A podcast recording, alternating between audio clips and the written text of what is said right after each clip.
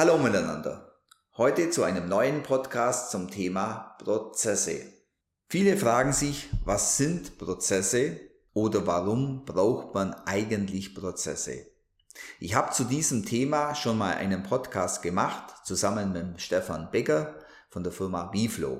Auch Marco Adler hat in seinem Podcast einiges erzählt, warum Prozesse so wichtig sind. Heute möchte ich den Podcast an dieser Stelle vertiefen und dieses Warum Prozesse so wichtig sind verdeutlichen. Ihr kennt die Situation, irgendwas läuft schief. Es läuft anders, als es normal hätte laufen sollen. Und was macht man? Ja, man ist ja flexibel, man wird es irgendwie hinkriegen. Das Thema ist, wir sind aber immer jetzt im Reagieren. Nicht mehr im Agieren, sondern im Reagieren und wir laufen dem einen und dem anderen immer wieder hinterher. Meine Frage ist dann immer, wo steht's denn, wie es hätte es richtig laufen sollen? Gibt es überhaupt einen Prozess oder eine Prozessvisualisierung von dem, wie es hätte laufen sollen? In den meisten Fällen nein. Ah, das weiß man doch, das ist doch klar, oder? Also dafür haben wir ja Fachleute, damit wir nicht alles zweimal erzählen müssen oder das muss man doch wissen. Das sind dann immer die Aussagen. Ich habe dem das schon hundertmal gesagt, dass er so machen soll. Ja, aber er hat es trotzdem nicht gemacht. Der oder die, wie auch immer. Es bringt nichts. Wir müssen zuerst mal eine Visualisierung darüber machen, wie es hätte laufen sollen. Was heißt das? Also irgendwo muss es stehen, wie es gemacht wird. In was für einem Ablauf also, und ein Prozess ist ganz einfach. Es gibt einen Input und es gibt einen Output. Und dazwischen passiert was. Was heißt der Input? Ganz einfach, jemand muss jemand was liefern. Ja, dann ist immer wieder die Frage, wie hätte es denn richtig laufen sollen? Und wo steht denn das, dass es so hätte laufen sollen? Ja, und da sind wir beim klassischen Prozessmanagement. Stellt euch vor, wie das Verkehrsrecht. Da ist alles geregelt. Bei Rot halten man, bei Grün fährt man rechts vor links. Weil es weltweit so geregelt ist, passiert eigentlich im Verhältnis zum Verkehr ganz wenig. Nur dann passiert was, wenn sich einer nicht an die Regel hält. Also brauchen wir als erstes Regeln. Und Regeln sind Prozesse. Da gibt es einen Input und da gibt es einen Output. Input heißt irgendwelche Dokumente, irgendwelche Informationen, irgendwelche Maße müssen wir picobello geliefert werden. Das kann ich an dieser Schnittstelle ganz genau formulieren und kann es demjenigen geben, der die sogenannte Bringschuld hat und ich somit die Hohlschuld. Das kommt dann auch dazu, was ist eine Bringschuld und eine Hohlschuld.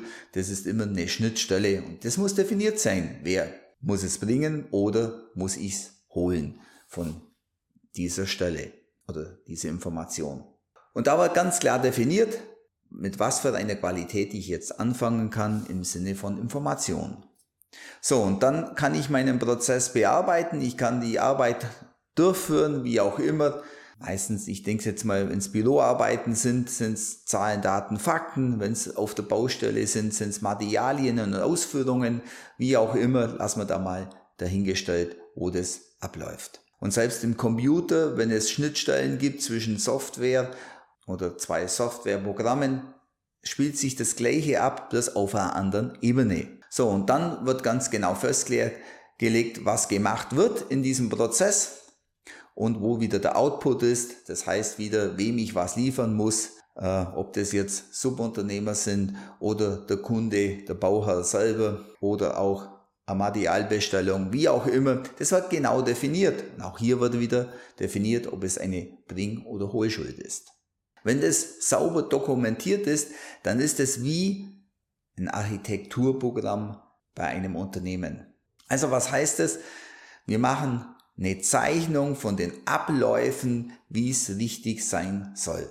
Wenn man ein Haus baut, kommt ja auch der Architekt zuerst oder der Bauplaner oder ihr plant es selber, dann macht eine saubere Zeichnung von dem, wie es dann fertig aussehen soll und wie die Abläufe sind und somit geht man natürlich immer mehr in die Tiefe, damit man quasi die Abläufe definiert, beziehungsweise wie es fertig aussehen soll, ganz klar vorweg zeichnet. Dann, dass jeder weiß, aha, so sieht es fertig aus und so muss es ablaufen.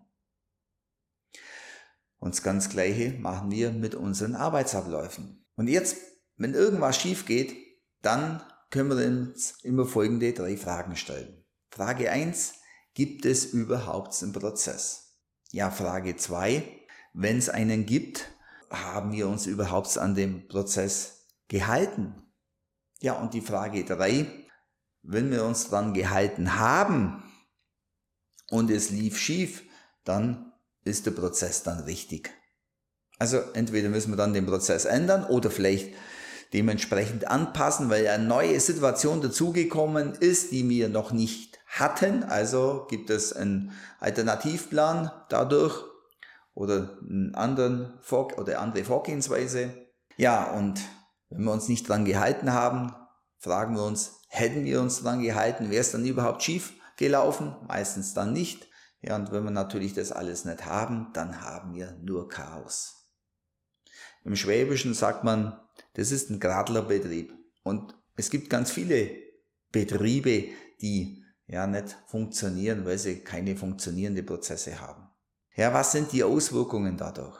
Ja, ich bin natürlich auch viel unproduktiver. Und wenn ich keine Produktivität habe, dann verdiene ich auch kein Geld. Und ich kann auch nie feststellen, ob ich beim nächsten Mal das wieder an der gleichen Stelle falsch mache oder nicht richtig mache oder die, äh, der Punkt dann wieder auftaucht und es sich dann wiederholt. Somit skaliere ich natürlich auch die Fehler andersrum. Somit skaliere ich natürlich eine Optimierung. Und somit kann ich optimale Abläufe multiplizieren und meine Produktivität natürlich deutlich erhöhen. Habe ich meine Produktivität erhöht, habe ich automatisch auch betriebswirtschaftlich mehr Ertrag, mehr Gewinn. Und jetzt kommen ganz wichtige Dinge noch dazu. Ich habe auch zufriedene Mitarbeiter, Subunternehmer, Lieferanten und am Ende das Wichtigste, eine bessere Baustelle und einen zufriedenen oder vielleicht sogar einen begeisterten Bauherrn oder Bauherrin. Ja, und um das geht's ja schlussendlich. Ich erhöhe auch den Wert des Unternehmens.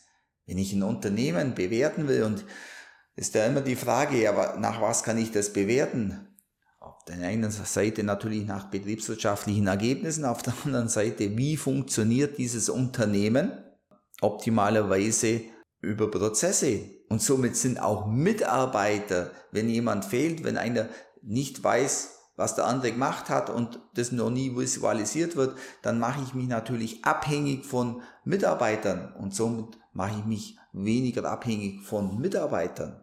Meistens ist die größte Schlüsselstelle der Chef oder die Chefin selber oder die Führungskraft. Weil wenn die nicht da ist, dann steht der Laden, weil gewisse Dinge nicht geregelt sind.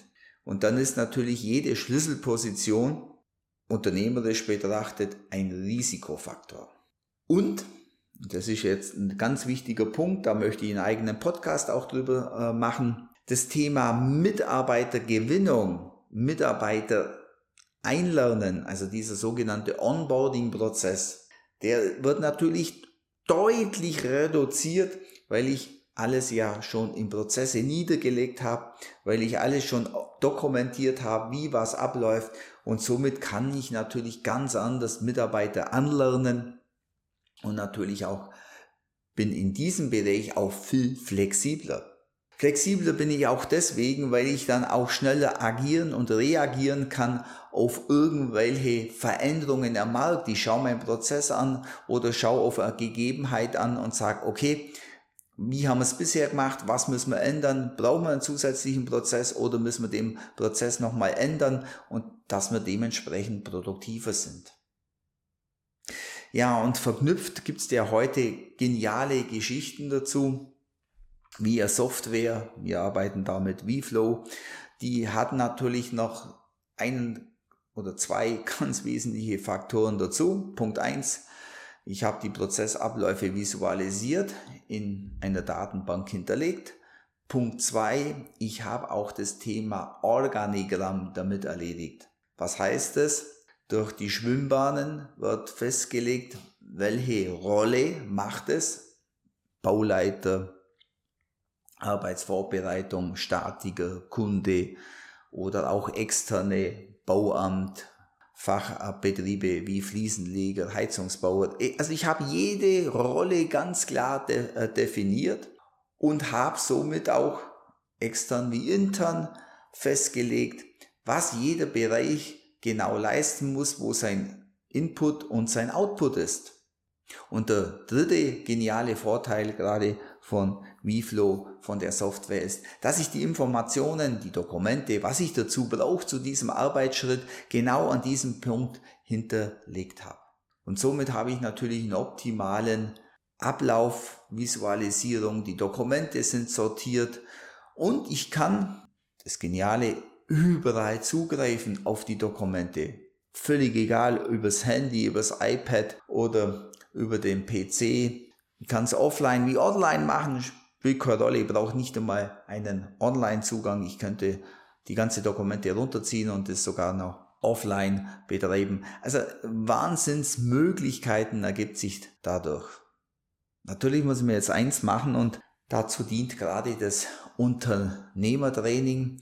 Wie funktioniert das? Wie bringt man die Dinge zusammen? Und da lernt ihr genau dieses Handwerkszeug zu nutzen. Das eine ist natürlich wie ein Hammer und eine Zange zu haben und das andere ist natürlich zu wissen, was mache ich jetzt mit dem Hammer oder der Zange und wo macht das Werkzeug Sinn und wo macht das Sinn.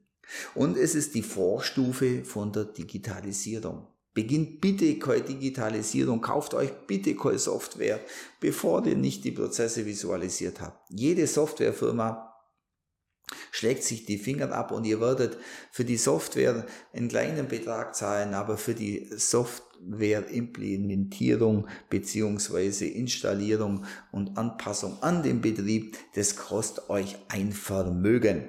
Ja, habt ihr die Prozesse visualisiert, geht ihr zu der Softwarefirma, sagt ihr, so will ich es haben, zahlt ihr nicht einmal ein Fünftel davon, was ihr sonst bezahlt.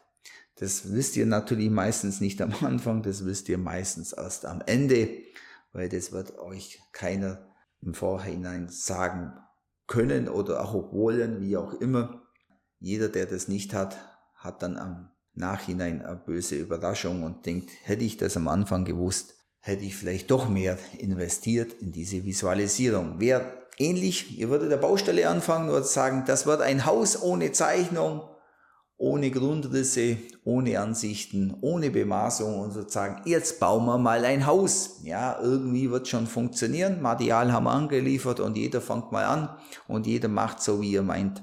Da wird auch jeder sagen, ja, bist jetzt, wird, das funktioniert nicht so. Ich muss doch vorher das alles zuerst planen und dann im Detail planen, bevor ich dann die Materialbestellung mache und dann das auf die Baustelle liefere, beziehungsweise dann Zusammenbau, wie auch immer. Also, ich glaube, das ist für euch Hausbauer alle klar. Eine ordentliche Arbeitsvorbereitung, eine ordentliche Planung im Voraus macht sich immer bezahlt im Ablauf der ganzen Baustelle.